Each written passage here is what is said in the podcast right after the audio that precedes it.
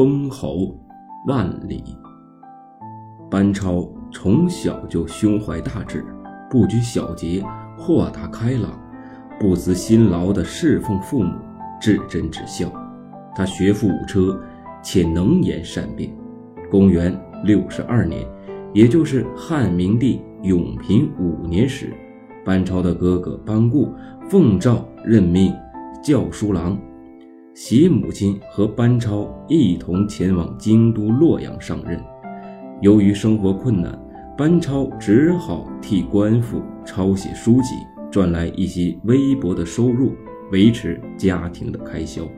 但是，班超对这样的生活充满着抵触的情绪，他不甘心就这样度过自己的一生，一心想要建功立业，报效祖国。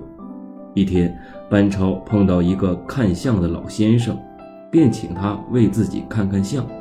看相的仔细端详着班超的容貌后说：“足下乃是大富大贵之貌啊，日后啊定能封万里侯啊。”班超不解，问道：“万里究竟是什么职位？”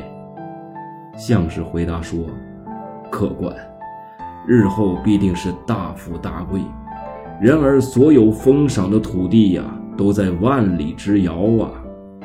班超更加的不能理解，还是委婉的一笑，然后便离去了。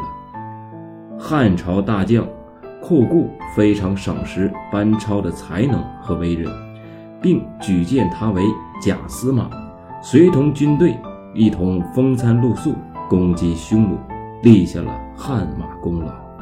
之后不久，班超奉诏出使西域，并与十多个西域国家和民族建立了友好关系，劝说他们归顺汉朝，脱离了北方匈奴的控制，这样就能保证汉朝的边境摆脱了匈奴的侵扰。